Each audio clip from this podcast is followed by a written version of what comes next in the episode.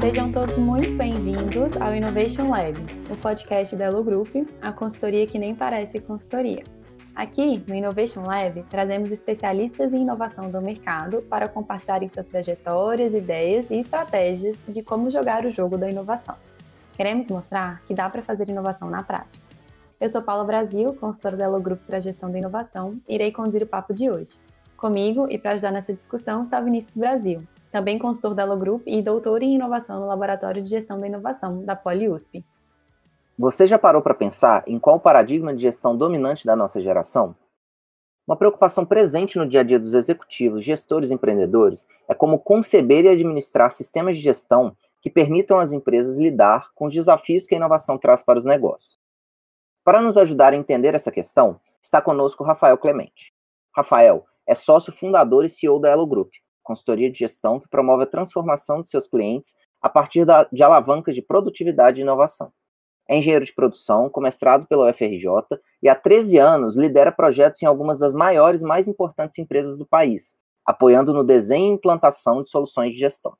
Rafael é um grande entusiasta de um novo paradigma de gestão que responde aos novos desafios de negócio que as empresas enfrentam em ambientes dinâmicos, que ele intitula como Novo Gente Gestão. Rafael, seja muito bem-vindo ao Innovation Lab e obrigado pela sua presença. Bem-vindo, Rafael. Obrigado, Paula. Obrigado, Vinícius. É, primeiro, é um prazer aqui estar com vocês, né, em especial nessa iniciativa que nasceu de maneira tão orgânica e tão inovadora aí, é, vocês dois empreendendo é, esse podcast aqui dentro da, dentro da Elo. Tava ansioso aí para ver a hora que vocês iam me convidar para falar. Então é um, é um prazer estar aqui com vocês, tá? É, vamos lá, espero aí que a nossa conversa seja é, muito boa, como sempre é. Legal. Legal, Rafa. Esse episódio é muito especial para a gente também, né? É uma honra ter você aqui com a gente. E para a gente explorar um pouquinho mais esse cenário que, né, que o Vinícius trouxe aí para a gente, nos fale um pouquinho mais, então, é, sobre o que, que é né, esse modelo tradicional de gestão e por que, que esse modelo não está dando mais conta de responder essa nova dinâmica e de inovação que a gente vem observado aí no, no cenário, no mercado como um todo. É, Bom, Paulo, assim, acho que o grande, o, o elemento central disso, né, eu, eu gosto muito de usar é, o episódio aí que, que foi aquela frase que ficou muito famosa, né, do, do Jorge Paulo Lema, quando numa entrevista, quando perguntado sobre inovação, né, como é que ele estava lidando com esse mundo hoje, e ele respondeu que se sentia hoje um, que ele era um dinossauro assustado. Eu acho que isso tem um simbolismo muito grande, porque o grande paradigma de sucesso de gestão, talvez da nossa geração, é, seja o, o, modelo né, que gerou resultados é, fantásticos, aí, o modelo aplicado pela 3G, né, que acho que, que conta muito da história aí do, do, dos três empresários né, sócios da 3G é, Capital é, e o sucesso deles em, em comprar grandes empresas geridas de maneira ineficiente, aplicar um modelo de eficiência operacional, cortar custo, etc., e tornar essas empresas é, em grandes sucessos. Né? E, e, e, é muito interessante quando o símbolo né, desse, desse paradigma de gestão é, olha e assume que aquilo ali não está mais, é, mais funcionando. Né? Segundo a uhum. própria fala do Jorge, ele falou: olha, eu vivia naquele mundo muito confortável né, de grandes marcas, de é, empresas muito grandes, onde a única coisa que você precisava era chegar ali e tornar aquela empresa mais eficiente, cortar custo, cortar ineficiência, é, e você seria, teria sucesso. É, e, e, tentando ancorar um pouquinho né, o que, que são as, as questões que são chaves nesse paradigma, é, basicamente, se a gente pensar os principais elementos de gestão nesse modelo, do que, que a gente está falando? Olha, o segredo do sucesso é eu ter excelência operacional, né? esse é o core desse uhum. meu modelo de gestão, eu preciso ter uma, uma gestão muito eficiente. Segundo, é, eu preciso é, traçar é, metas né, muito claras, muito agressivas, esticar a corda da turma e recompensar essas pessoas boas com bônus é, muito, muito altos. Né? E isso né, obviamente de maneira simplificada, vai ser suficiente para fazer com que essas empresas se tornem mais é, eficientes, e uma vez que ela se torna mais eficiente, isso vai ser o segredo para que ela performe e supere os seus pares no, no, no mercado competitivo. Né? Então, basicamente, né, eu, tenho, eu tenho dito muito que assim, né, olha, é, a gente está botando como core do nosso modelo de gestão eficiência operacional, e hoje isso não é mais é, possível, porque o ambiente muda, e ser eficiente fazendo aquilo que o mercado não precisa mais é, não vai dar sobrevivência para ninguém. É, a maneira como eu incentivo pessoas que estavam fortemente ancoradas em metas agressivas e bonificação por isso não é mais a maneira como as pessoas é, hoje querem ser motivadas. É, eu, eu, eu estabeleci um modelo de gestão que está olhando para mercados que são razoavelmente estáveis e hoje não é mais a realidade é, de muitos desses mercados, né? todos eles passando por é, inovações, por disrupções, etc. Então, é por isso que eu digo que a gente está mudando de paradigma, né? Assim, acho que todas as bases e todos os princípios pelos quais a gente construiu o modelo de gestão que deu certo no passado, hoje não são mais verdade. Tem uma coisa interessante também, que ao mesmo tempo que esse, esse cenário vem mudando, a, aparece é, a figura da startup, né? E todo o hype que está tá em volta desse, desse fenômeno, né, desse surgimento dessas empresas é, que tem tomado um, um, lugar até no imaginário da, das pessoas, dos empreendedores. E aí a empresa grande, que é o mundo ali, né, do George Paul Lehmann e, e similares, olha para a startup e, e tenta é, buscar na, naquele mundo, naquele, naquele, naquele, é, naquela figura, elementos de gestão para tornar essas empresas maiores mais ágeis, assim. Mas como é que é essa relação entre empresa grande e startup, assim? O, o, o é uma dicotomia a poder trazer elementos da startup ou a startup também ter que se estruturar como uma empresa grande? Como é que se dá essa relação, assim, pela sua experiência? É, eu, eu acho que hoje a gente está passando por um momento é, engraçado e interessante nisso, porque a gente tem nas nossas experiências aí atendido clientes desses dois mundos, né? E eu brinco que é sempre aquela questão da grama do vizinho é mais verde, né? Então a gente tem a gente tem atendido grandes empresas que chegam falando assim, ah, eu queria é, ser igualzinho a uma startup, né? E acha que o segredo está todo em adotar tudo exatamente igual a que aquela startup adota como prática de gestão. Mas, por outro lado, a gente está atendendo hoje um monte de startup de altíssimo crescimento, onde os, os CEOs dessas empresas ou os conselheiros dessas empresas chegam e falam assim: olha, agora isso aqui, agora eu tenho 150 squads, isso aqui virou uma zona completa, porque eu não tenho nenhum processo, eu não tenho é, como, como escalar é, o, meu, o meu sistema não está nada documentado é, e por aí vai. É, então, assim, é muito interessante porque as grandes empresas é, elas querem é, se desamarrar né, da, dos seus processos, das suas estruturas, das suas lógicas de gestão muito rígidas, mas muitas startups de alto crescimento, elas estão buscando, estão falando assim, olha, agora eu preciso de um pouco mais de estrutura, eu preciso de processos um pouco melhor estabelecidos. E, e, e às vezes a minha impressão é que um mundo fica olhando para o outro e achando que isso é uma escolha, e não de que essas duas formas de gerir elas podem ser é, formas complementares. Tá? É, então é, como é que a gente cria um modelo de gestão, e acho que essa é a grande pergunta, é, que me permita, ao mesmo tempo, é, trabalhar com chamadas, mas ao mesmo tempo tá rodando toda essa lógica e toda essa forma de trabalhar de maneira mais ágil, com inovação, de criar coisas novas, de ter mais adaptabilidade, etc. Acho que esse é o grande desafio. Não é como se isso fosse uma escolha, mas é como é que eu vou conseguir trazer essas duas nuances para dentro do meu modelo de gestão. Muito legal, Rafael. Eu achei bem bacana que você comentou ali no início, né, sobre o episódio do, do Jorge Paulo Lehmann, né, do Dinossauro Assustado, e do Pellegrini, né, que foi é, ex-CEO da IBM, ele comentou bastante sobre esse ponto também, né, na visão de um CEO que está vivendo isso na pele, né, que está vendo o mercado se movimentar e, e eles se sentiram um dinossauro assustado. E aí eu acho que você colocou aí na mesa, acho que a pergunta que todo mundo quer ouvir a resposta, né, Rafael? Quais são, então, né, esses elementos centrais desse novo paradigma de gestão, né, que você está propondo aí, que combina, né, de forma complementar um pouco desses dois mundos? Acho que esse ponto, né, ele, ele é ele é bastante interessante e eu gosto muito de citar, né, que assim, acho que a própria, as próprias empresas, né, a própria Ambev, é o caso de uma empresa que eu acho que está fazendo um trabalho belíssimo em se adaptar é, nesse novo modelo de gestão. É, saiu aí é, nos últimos dias uma reportagem é, muito bacana no Brasil Journal sobre é, a Ambev, em especial um, um e-mail que o, que o Jean Gereissati, né, o CEO da, da Ambev, mandou para todo mundo, falando um pouco dessa reinvenção, dessa capacidade de se adaptar que eles estão fazendo.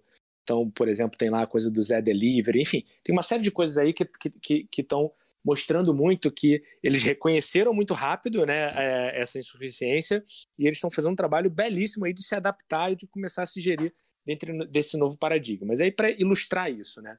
Acho que a primeira coisa é o seguinte: a gente sai de um, de um modelo de gestão, que era o, o gente gestão tradicional, que ele estava ancorado na ideia de eficiência operacional. Uhum.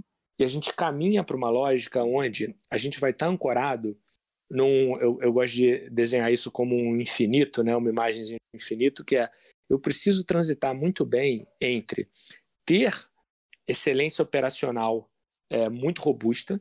Né? Vamos pensar no caso de uma empresa como a Amazon, que é uma empresa que todo mundo conhece, né? Para ele entregar um pacote na sua casa em um dia, ele precisa estar tá com as coisas, com os processos muito bem azeitados, ele precisa estar tá com é, os sistemas muito bem amarrados, ele precisa da, da informação muito correta, ele precisa é, de, ter, de ter as coisas muito bem automatizadas. Não dá para você botar o pedido lá no site e aquilo ali cair manualmente para alguém direcionar aquilo para um dos armazéns, do, dos centros de distribuição, alguém checar se tem ou não tem aquele produto no centro de... Não né? dá para ser assim. Né? Então, então você precisa de algo com muita excelência operacional. Né? Então eu vou rodar esse mundo com o mundo da eficiência, com o mundo da automação, etc. Mas ao mesmo tempo, a Amazon consegue fazer milhares de experimentos todo dia. É, e uma vez que ele prove que um desses experimentos dá certo, tem potencial, etc., o que, que é uma capability central que ela tem? A gestão da mudança em fazer com que essa inovação, essa coisa nova que ela testou e viu que tem certo, que isso ali tombe para a escala que aquela eficiência operacional pode dar.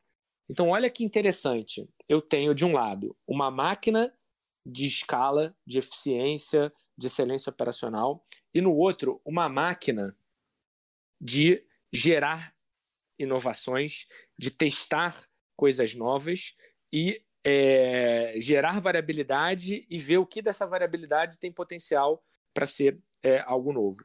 E uma vez que eu provo que algo dessas, dessas coisas novas tem potencial, eu consigo tombar muito rápido isso para minha máquina da escala. Então, é, acho que assim, acho que como elemento central, a gente sai de um modelo onde eu olhava só para excelência operacional e agora eu saio para um modelo onde inovação e excelência operacional tem que ser muito orgânicas e eu tenho que conseguir rodar essas duas coisas é, dentro da minha, da minha companhia. Tá? Então isso passa a ser o novo core desse modelo de novo gente gestão. E, e, aí eu gosto de depois de, de, mostrar quais são os outros elementos que tem que estar ao redor desse, desse core para a coisa funcionar. É, pensando no que agora passa a drivar e a direcionar para onde a companhia vai. Primeiro, o senso de propósito. Né? Acho que hoje tanto os clientes quanto os consumidores, os, os, os talentos da empresa não querem mais estar junto de uma marca que não tem um propósito muito claro, que não saiba qual é o seu papel e seu impacto na sociedade como um todo. Então, acho que isso vai drivar muito é, a maneira como as empresas pensam as suas propostas de valor, se pensam como ambiente para é, se trabalhar, etc. Porque isso vai ter um impacto muito forte, tanto na atração e, na, e na, no engajamento dos talentos, quanto na própria relação dela com os clientes. Segundo ponto, a empresa que não for obcecada pelo cliente também não vai ter mais uhum. é, espaço para isso. Então, preciso ser obcecado pelo cliente para entregar um serviço, um produto, etc., de qualidade. Eu preciso ser obcecado pelo cliente para entender o que, que aquele cliente precisa, e isso vai ser um driver muito importante para as inovações que eu vou é, buscar fazer. Tá? Então, criar essa cultura, criar essa lógica de orientação é fundamental. É, vindo para um outro aspecto, né, que é a maneira como a gente pensa estratégia e gerencia a nossa companhia. É, antes, a gente olhava muito para a nossa gestão, olhando para a nossa empresa como uma unidade que a gente estava olhando e que a gente estava gerindo. Hoje, isso não é mais possível. Então, hoje, uma visão de ecossistema é fundamental. Né? Então, assim, não adianta mais hoje, ah, eu sou uma empresa de varejo de alimentação. Olha, se eu não olhar como é que os aplicativos de, de entrega de comida estão mudando esse mercado, eu não vou estar tá olhando para o que está acontecendo, por exemplo, com a criação das dark kitchens. É, eu não estou olhando mais como agora esse aplicativo tem os dados do meu cliente que está colocando ali. E eu não vou estar tá olhando, por exemplo, como é que eu posso usar é, a aquisição de clientes que esses aplicativos faz para, por exemplo, conseguir gerar é, demanda para minha para minha companhia, né? Isso ser uma forma de eu reduzir o meu custo de aquisição de cliente. Então, é, não dá mais, independente do setor que você estiver, né? Hoje a gente olha lá, é, as empresas de RP virando e-commerce, as empresas de e-commerce virando meio de pagamento, é, o, as empresas de é, meio de pagamento tentando virar é, e-commerce ou entregar outros softwares para para aquele cliente. Ou seja, hoje, cada vez mais, as fronteiras desses negócios é, começam é, é, a ficar menos claras, porque é, todas essas empresas elas começam a se posicionar como plataformas. É, é, a, a, lógica do negócio passa a ser vista não mais como a unidade da empresa, mas muito mais como é que ela, de alguma maneira, participa, orquestra ou constrói é, ecossistema de, é, de negócio dela. Segunda coisa importante, a maneira como eu faço estratégia. Então, continua sendo muito importante né, eu construir uma visão. É, se engana quem fala que agora a estratégia tem que ser uma coisa que eu faço em um, em um ano. Tá? É, ah, não dá mais para eu planejar três anos, isso é um erro, tá? porque se você não tem uma visão é, que olha lá para frente e cria uma, um conceito muito forte de, olha, daqui a 10 anos é assim que eu vou, daqui a 10 anos é assim que o mundo vai estar, tá, né? existem movimentos que, quando eu olho para um ano, eu não sei dizer se daqui a três aquela minha curva vai estar tá para baixo ou vai estar tá para cima. Então, é, quando, quando eu encurto muito esse horizonte, eu posso estar olhando para coisas que hoje estão crescendo, é, mas que em cinco anos podem estar em zero ou podem estar muito grande. Eu me cego para isso. Então, eu continuo tendo que fazer visões muito poderosas lá para frente, tá? Até porque muitas dessas visões eu preciso começar a construir hoje para algo que vai gerar efeito daqui a cinco anos, mas é, eu preciso mudar, e isso é mais importante do que a própria estratégia, eu preciso mudar a cadência com que eu gerencio a minha empresa. Então, antes eu gerenciava a minha empresa naquela cadência anual, fiz um orçamento, fiz a meta, etc. Agora, em um ano, a coisa muda para caramba. Então, eu preciso gerir a minha empresa numa cadência diferente. Então, a cada três meses, eu preciso repensar e ver se todas aquelas hipóteses que estavam por trás do meu plano continuam válidas ou não, e eu tenho que mudar esse negócio. Eu lembro uma vez um executivo me falando, né? Ele, olha, quando chega em outubro, às vezes a gente sabe que a gente deveria estar fazendo outra coisa. Só que como a gente tem o nosso contrato de metas, a gente tem que fazer, continuar seguindo aquilo que a gente sabe que não é mais o que a gente deveria fazer, porque senão a gente não vai uhum. conseguir ganhar nosso uhum. bônus no final do, é, no final do ano. Então, essa cadência mudou. Tá? É, como base para isso tudo, tá, gente? É, eu preciso construir um mindset de test and learn, um mindset de experimentos. Né? Tem uma frase incrível tá? É, da entrevista que o Scott Cook é, deu no Brasil at Silicon Valley. Né? É, por acaso foi até o próprio Jorge Paulo Lema que o entrevistou e ele falou um negócio que é genial, que foi o seguinte: é, hoje, né, os chefes eles foram criados e foram formados onde o papel do chefe era ser o decision maker, né? era, era tomar as decisões. Mas no mundo de hoje, quem toma a decisão não é mais o chefe, são os experimentos que tomam as decisões. Né? Então tem que fazer os experimentos para ter dados para tomar as decisões de quais são os melhores caminhos a seguir. É, e o papel do chefe mudou. deixou de ser aquele de quem toma decisão para ser o papel da pessoa que cria a cultura e as bases para que esse modelo de, de tomada de decisão funcione. E ele mesmo tem que se submeter a esse tipo de formato de decisão. Isso não é trivial para pessoas que estão há 30 anos é, é, gerindo no formato anterior. Né? Isso é muito novo, isso exige uma mudança que, é, em grande parte, vai ser uma mudança geracional. Né? Acho que quando a nova geração de líderes chegar ali, eles já vão vir com essa outra cabeça. E para isso funcionar, né, a gente tem que ser obcecado por digitalizar Sim. tudo. Então, por mais que seja um processo bobo, não sei o quê, né? aquilo ali digitalmente, aquilo ali me permite coletar informação, coletar dado, etc., e fazer com que essa lógica é, é, flua de maneira é, bem mais razoável. E o último conjunto de elementos né, é para dentro, né? como é que a gente se organiza é, para isso. Então, primeiro, as nossas estruturas, né, dado que os fluxos de valor agora cada vez são mais dinâmicos, né, assim, se a minha estratégia está mudando, tem aquela frase famosa, né, que é a estrutura segue a estratégia. Uhum. É, só que qual é o grande problema disso, né? Você vai lá e desenha uma estratégia. É, quem já fez uma reestruturação organizacional sabe o quão custoso é você mudar uma estrutura organizacional. Então você fez uma estratégia, depois você leva três meses desenhando a estrutura, mas seis meses implantando aquela nova estrutura. No final desses nove meses, quando você acabou de implantar aquela estrutura, provavelmente a sua estratégia já está tendo que mudar, porque o mundo ficou muito dinâmico. Então, cada vez mais, a adoção dessas estruturas, né, com modelo de, de ágil, é, em escala, etc., começam a ganhar mais, mais visibilidade, mais adoção, porque elas conseguem, de maneira mais rápida, se adaptar então você não é de uma, você está numa área ali, né? Você o tempo todo ali está reajustando ali as tribos, os squads, etc, para que ele esteja sempre muito mais próximo, muito mais colado é, na estratégia da companhia. E o último elemento que eu gosto de falar muito é as empresas têm que se entender não mais como um locus de é, recursos que precisam ser alocados nas suas tarefas, nos fluxos de valor. Elas têm que começar a se enxergar ao contrário. É, a empresa agora ela passa a ser uma plataforma para que esses talentos possam performar no seu melhor. Por quê? Porque a maneira como as pessoas se motivam mudou. Né? As pessoas hoje elas se motivam pelo o propósito da empresa estar tá alinhado com o propósito pessoal dela. As pessoas se motivam por ter espaço para ter autonomia, é, para ela se desenvolver, para ela se tornar um profissional cada vez melhor. Então são todos elementos né, que são muito importantes é, da empresa construir para ela entregar para esses talentos o ambiente ideal, a plataforma ideal para que eles possam performar. Tá? Então, gente, assim, num resumo não tão rápido assim, né? Falei para caramba. É, esses aí são um pouco dos principais elementos do que eu tenho chamado aí desse novo jeito de gestão, tá? É, e se trata de fato de uma mudança de paradigma.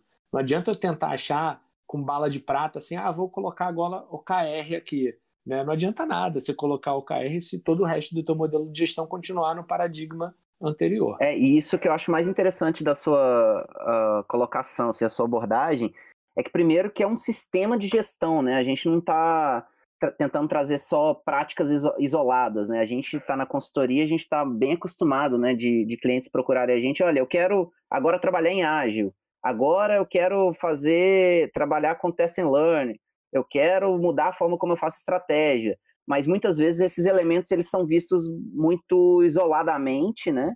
E, e às vezes, enfim, é, é, alguém viu algo que uma startup faz, ou uma empresa que é tida como muito inovadora faz, mas não integra aquilo como um sistema e que de, também não abandona a necessidade de eficiência operacional, como você bem colocou, né? Ela continua sendo importante, mas ela não é mais suficiente e ela precisa estar integrada a uma visão também de inovação. Então, acho que, que essa abordagem ela, ela une esses elementos todos e dá uma visão mais integrada e holística de, de, dessa questão, sem ficar olhando para práticas, modismos é, e, e, e, elementos soltos. Eu acho que isso é muito poderoso por isso. E, e até nesse sentido, uma coisa curiosa, assim, eu queria ouvir de você, pela sua experiência aí apoiando essa série de empresas uh, nessas transformações, Quais são os grandes percalços, problemas, é, dificuldades, desafios que, que elas enfrentam nessa jornada, né? É, porque não é fácil você sair de um mundo de excelência operacional, grandes marcas, é, é, redução de custo e etc., e passar para esse novo paradigma tão complexo e diferente. Quais são os grandes, os grandes desafios nessa jornada aí, pela sua experiência na, na consultoria, tratando com esses líderes? É, acho que tem uma, uma primeira questão que é de que não tem bala de prata. Né? Não adianta você pegar uma prática dessa, essa prática vai acabar sendo de alguma maneira sufocada ou inconsistente com os demais elementos do, do modelo. Então, assim, acho que isso Primeiro, é um, é um, é um tipo de iniciativa que precisa de uma visão é, bastante ampla é, e se olhar o modelo de gestão e o encaixe dessas práticas no modelo de gestão como um todo. Então, acho que esse é o primeiro erro que eu tenho, que eu tenho visto, né? É, e que você não se preocupa em como integrar isso no modelo de gestão. A segunda, a segunda questão importante é que essa é uma mudança que ela exige uma visão muito poderosa, né, um engajamento muito grande das pessoas. Né? Então, assim, acho que a segunda, o segundo ponto é a gente não pode nunca subestimar a forma como a gestão da mudança tem que ser feita é, num trabalho dessa natureza, porque eu preciso deixar essas práticas bem, é, primeiro, integradas e segundo, né, vai ser um papel ali do, do CEO, do conselho, etc., é, comunicar, engajar muito forte a turma é, nessa, nessa discussão como um todo. O, o, terceiro ponto, também que é um erro muito grande, é você tentar fazer isso num modelo de muito Big Bang. Bang. É um tipo de mudança que paralisa, né? Você não, você, você fala assim, nossa, é melhor deixar isso aqui um pouco para depois, porque eu já tenho desafio demais no curto prazo aí para isso. Então, é como é que você cria mecanismos para que esse modelo de gestão ele, puder, ele possa ser implementado num modelo de espiral. Né? Então, como é que eu escolho é, um pedaço da minha companhia onde eu possa começar a testar e a fazer com que essa lógica funcione? Como é que eu vou, é, de alguma maneira, é, criando uma espiral positiva e esse tipo de modelo ele comece a, primeiro, as pessoas da empresa olhar que aquilo funciona, comprar naquela ideia, é, eu brinco que o ideal, o, de, o ideal disso é quando você está fazendo uma mudança e as outras áreas começam a olhar e falar assim, putz, eu também quero. É, e aí as pessoas começam a, a, a pedir para acelerar. Né? Acho que esse é, uma, é, um, é um mecanismo muito bacana. Ou seja, a gente não pode subestimar e achar que isso é uma bala de prata de colocar uma ou outra é, prática isoladamente como solução do todo. É, dois, isso tem que ser um olhar onde o CEO, o conselho, alguém que tem a visão da companhia como um todo, possa olhar e entenda que isso é uma mudança de modelo de gestão, tá? modelo de paradigma. E, é, por último, é a gente precisa ter uma visão muito poderosa, né? a gente precisa ter uma comunicação que engaje, mas a gente precisa também aplicar o test and learn nisso, ou seja, escolher um pedaço menor, escolher uma iniciativa para começar e a partir disso ir ganhando e tornando isso uma espiral positiva é uma prática muito muito importante aí de ser trabalhada. Muito legal, Rafael. Acho que você fechou com chave de ouro essa explicação, porque acho que quem podia estar ouvindo antes falou, putz, né, muitos elementos, parece muito complexo, paralisou, né, ele quando estava ouvindo todos aqueles componentes, mas acho que aí está o insight, né, aplicar o próprio test and learn na aplicação desse novo gente gestão, né, isso é um insight bem legal que fica para nós aqui, e aí, sim, infelizmente a gente já está caminhando para o final, é, poderíamos ficar aqui por muito tempo mais, mas a gente queria fechar com uma tradição que a gente normalmente traz aqui para os nossos convidados do Innovation Lab. A gente deixa normalmente uma pergunta final, né, Rafael? Assim, em poucas palavras ou em uma palavra, né? O que, que fica aí quando você pensa em inovação, né? Que é esse buzzword aí que todo mundo fala. O que, que é para você, né? O que, que fica dentro de você quando você pensa em inovação? É, vou te responder com três coisas. Primeiro, um ambiente onde se tenha segurança psicológica para errar e tomar risco. Isso é o que permite com que as pessoas deem o primeiro passo para fazer. Segundo, é um modelo mental e um processo estruturado de test and learn. Porque se você erra e erra barato, errar não é um problema. E ao errar você aprende e aquilo ali começa a, a a colocar ali tijolinho, tijolinho, até você achar uma coisa que vai ser muito relevante. E o terceiro, escala, eficiência operacional, etc., que é o que vai fazer com que aquela ideia nova, aquela coisa nova que você conseguiu testar e avaliar possa é, ganhar escala e ser implementado, porque no final, no final das contas, a inovação só é interessante quando ela chega no mercado e você consegue extrair muito valor daquilo. Legal. É, e uma outra, uma, um outro pedido que a gente gostaria de fazer para você, Rafael, é que você pudesse trazer para a gente algumas, algumas referências, é, livros, textos, podcasts, filmes, entrevistas, o que quer que seja, para quem queira saber mais sobre o novo Gente Gestão, esses novos paradigmas, ou sobre a sua visão sobre inovação. Vamos lá, vou tentar aqui é, indicar um vídeo, aquele que eu falei, tá? Que foi essa entrevista aí do Scott Cook. Foi uma, uma, uma hora de entrevista que é uma, um MBA de, de gestão aí de, dentro desse novo paradigma. Essa é uma boa, uma boa dica. É, segunda dica, assistam no Netflix League of Legends A Origem. É uma aula sobre como foi construído o ecossistema aí de esportes, etc. Acho que é uma aula de ecossistema muito bacana. Um livro, vou, vou falar um livro que eu li recentemente que gostei muito, que é um livro chamado Lead, Lead from the Future, do Mark Johnson. É um dos sócios lá da InnoSight, a consultoria fundada pelo Christensen, que criou todo o conceito aí de é, inovação disruptiva.